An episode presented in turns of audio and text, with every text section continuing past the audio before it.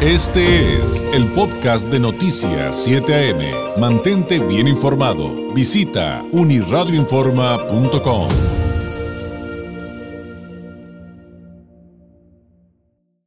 ¿Qué le parece si tomamos un respiro?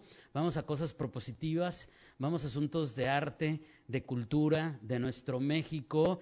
Porque después de este noticiero tan denso, también necesitamos entrarle a esos temas y créeme que son muy importantes desde muchas, muchas perspectivas. Y hoy en particular, hoy en particular vamos a hablar de las fiestas a flor de piña y la Guelaguetza en Tijuana. Eh, nos visita esta mañana Patricio Azamar, justamente director de estos proyectos de las fiestas a flor de piña y la Guelaguetza en Tijuana. Maestro, bienvenido, muy buenos días. Muy buen día y muchas gracias por la invitación. Partamos del principio, ¿qué le parece, maestro? Porque de repente, eh, pues sí, decimos, no, es que de la, de la Guelaguetza saben en todo el mundo, ¿no?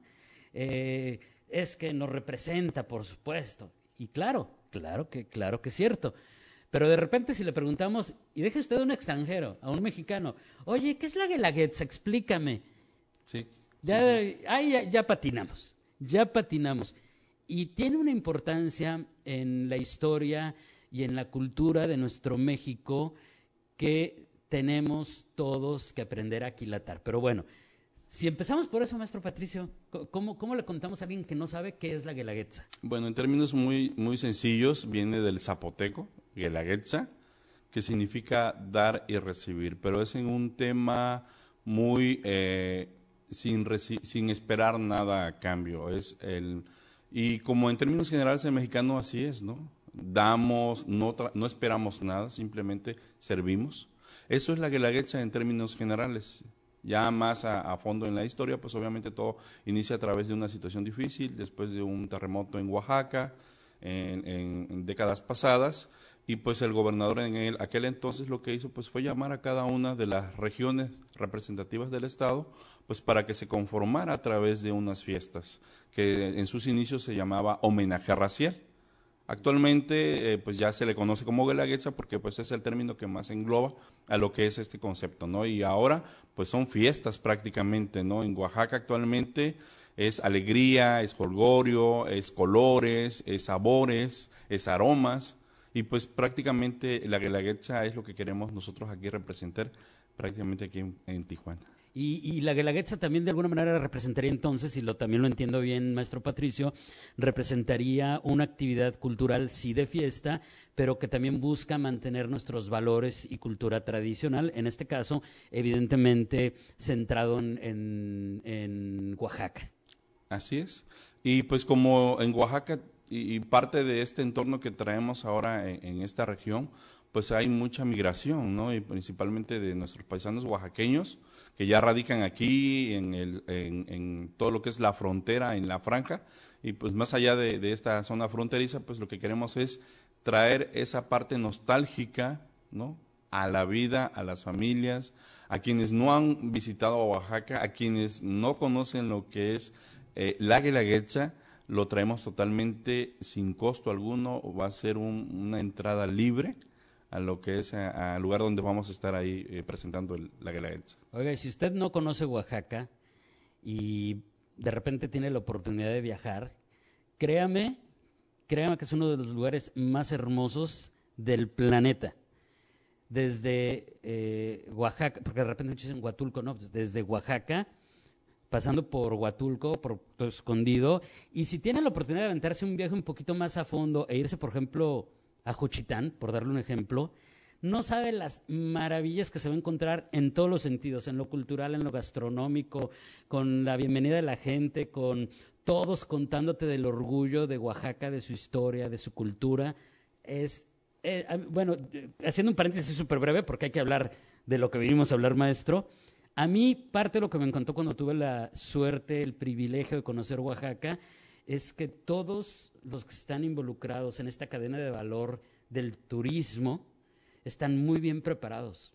Y todo el tiempo me contó que el taxista, que el del camión, que el del museo, que el, del, que el de la catedral, todos tienen algo que contarte y además te lo cuentan con mucho orgullo. Y creo que eso es sumamente importante. Y claro, punto de aparte será cosa que Oaxaca es punta de lanza en política y en progreso. ¿no? Ese será tema de otra ocasión, maestro. Es por Oaxaca, es Oaxaca, pongámoslo así. Ahora, eso es la Guelaguetza. Iba a venir a Tijuana, pero antes de eso, antes de eso, fiestas a flor de piña. Y me estaba contando qué es esto en el contexto también de la fiesta de la Guelaguetza que van a traer a nuestra ciudad. Así es, de hecho, el Estado a través del esquema Guelaguetza se compone de ocho regiones.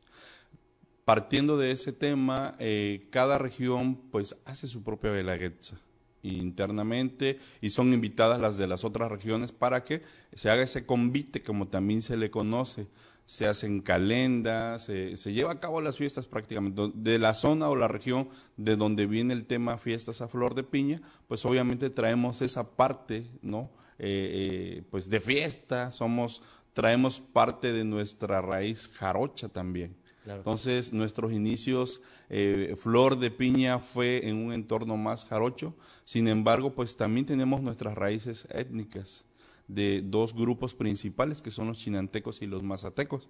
Y de allí es donde viene cuando se presenta en el, eh, lo que es la rotonda de las Azucenas, como se le conoce al Cerro del Fortín, el, auditorio de la Guetza, eh, van de muchos colores las chicas van ataviadas de sus huipiles multicolores porque obviamente es la forma en como tradicionalmente las señoras se visten allá en algunas regiones del norte del estado de Oaxaca.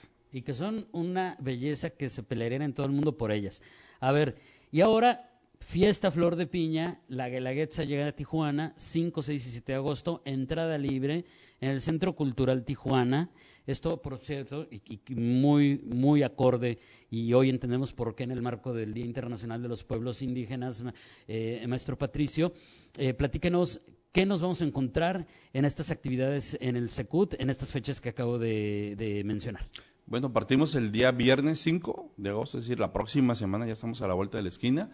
Vamos a tener lo que son talleres, es decir, va a haber un esquema en el cual la ciudadanía puede participar, principalmente de los 10 a los 18 años jóvenes que gusten aprender en sí los pasos básicos del baile flor de piña. Prácticamente sería algo que no se ha presentado en ningún otro lugar y lo vamos a tener para Tijuana. Ese es uno de los talleres, vamos a tener talleres de son de escarochos, van a aprender a, bailar zapateado, van a aprender también a, realizar décimas, aquellos quienes eh, ya conocen del tema o quienes quieren iniciar en este, en este ramo, van a tener esa gran oportunidad.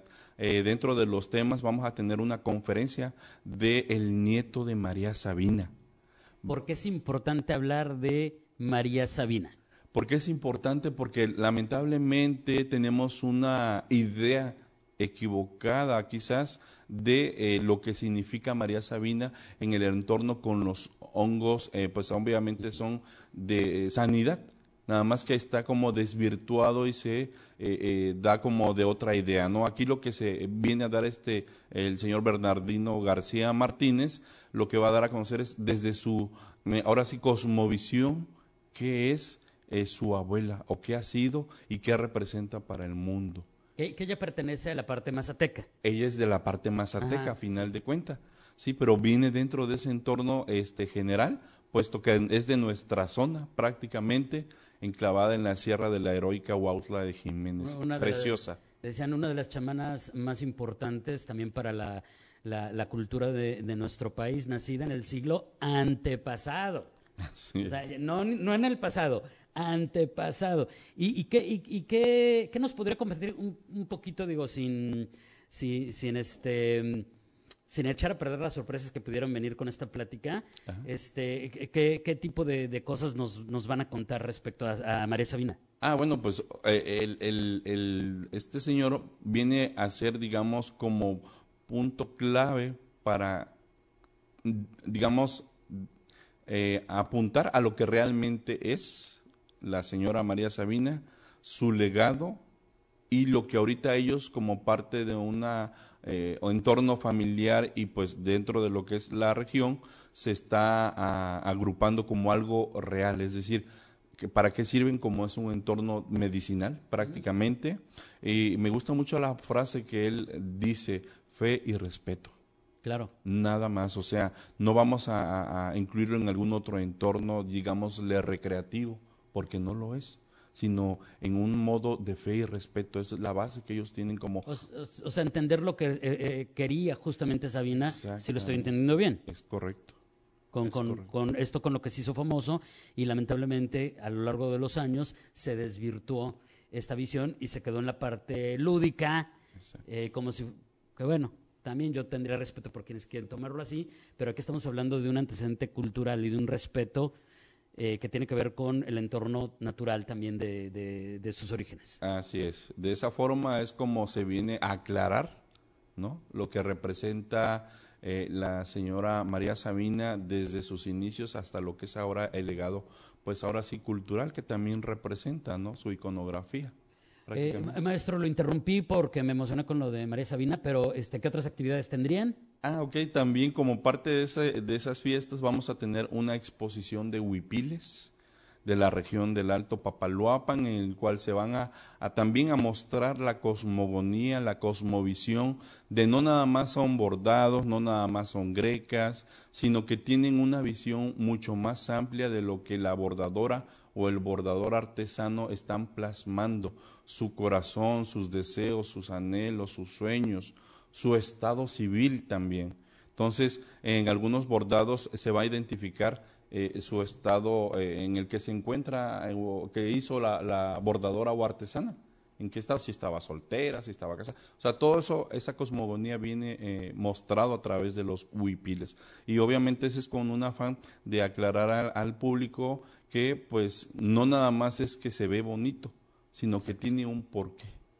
Y la otra, eh, que yo me atrevo, porque evidentemente no voy a poner a discutir con usted, maestro, pero el otro que me atrevo a agregar es las horas, a veces semanas y a veces meses de trabajo de bordado para terminar un huipil y lo que representa también en valor, en valor cultural, pero también en valor comercial.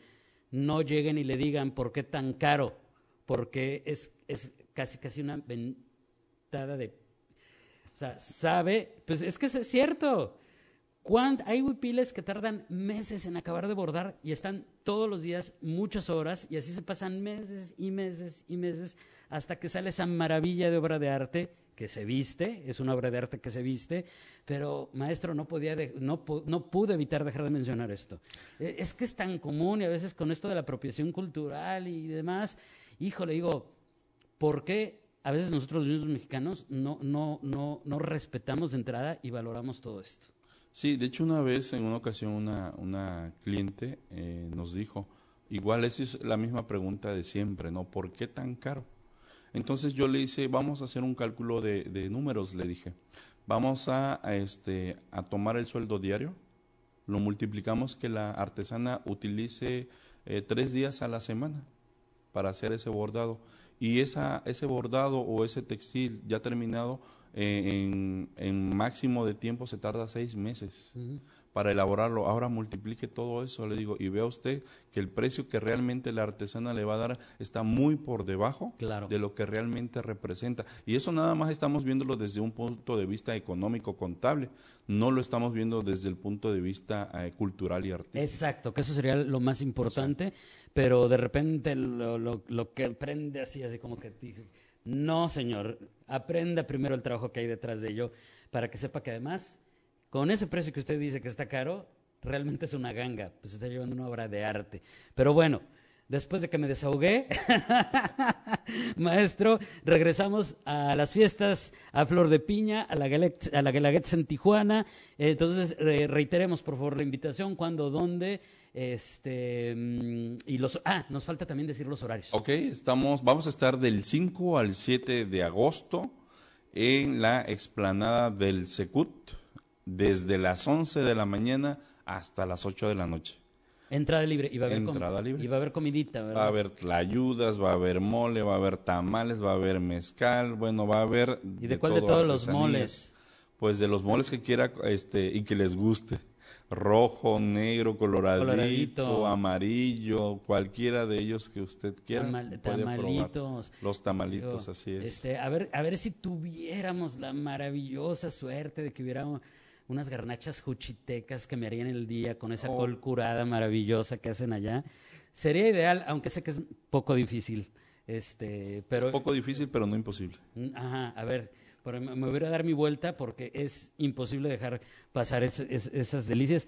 ¿Qué digo? Aquí en algunos lugares encontramos algunas cosas, pero no como las vamos a encontrar ese día. Maestro, le quiero agradecer enormemente este tiempo eh, que viniera a platicarnos de ello. Le re- reitero, es entrada libre, es toda una experiencia lo que va a haber ahí. ¿Algo que desea agregar antes de despedirnos? Pues agradecerle por el tiempo, por el espacio y pues recordarle que es, es totalmente gratuito este evento y que apoyemos a nuestros artesanos, a los expositores, tanto locales como los que vienen de allá de, de Oaxaca y pues que todos disfrutemos de esta gran fiesta porque es para nosotros. Gracias, es el maestro Patricio Azamar, director de estas fiestas a Flor de Piña y la Guelaguetza en Tijuana.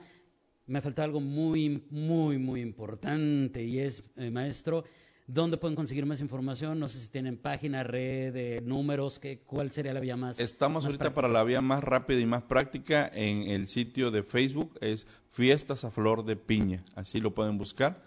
O, o, este Fiestas a Flor de Piña directamente a través de Facebook y ahí los llevan a toda la información que tenemos para ustedes. Perfecto, en Facebook, Fiestas a Flor de Piña y ahí está toda la información. Gracias. Este fue el podcast de Noticias 7am. Mantente bien informado. Visita unirradioinforma.com.